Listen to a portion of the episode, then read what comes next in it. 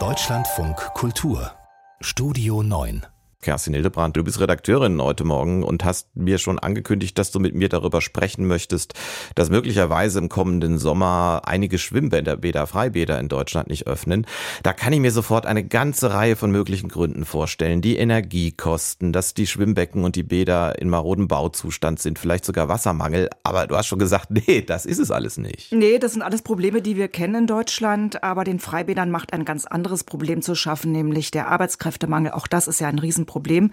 Es wird händeringend nach Rettungsschwimmern und Bademeistern für den Sommer gesucht, schon jetzt im Winter. Im vergangenen Jahr mussten in einigen Städten Freibäder in den Sommerferien zeitweise geschlossen bleiben, weil Personal fehlte. Und das droht auch in diesem Jahr. Wie viele Bademeister fehlen denn?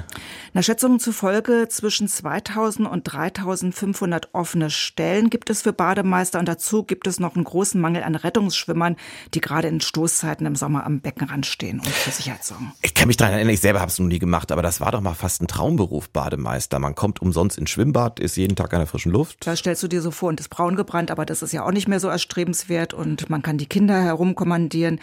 Das alles, äh, fürchte ich, ist schon lange nicht mehr so der Fall. In einigen deutschen Großstädten möchte ich ebenfalls nicht Bademeisterin sein. Kann denn das jetzt wirklich im kommenden Sommer sein, dass an dem einen oder anderen Schwimmbad draußen Schild hängt, wegen Bademeistermangel geschlossen?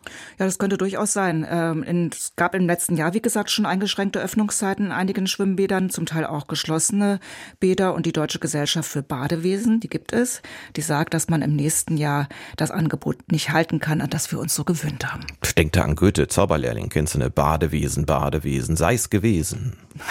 Du Besen.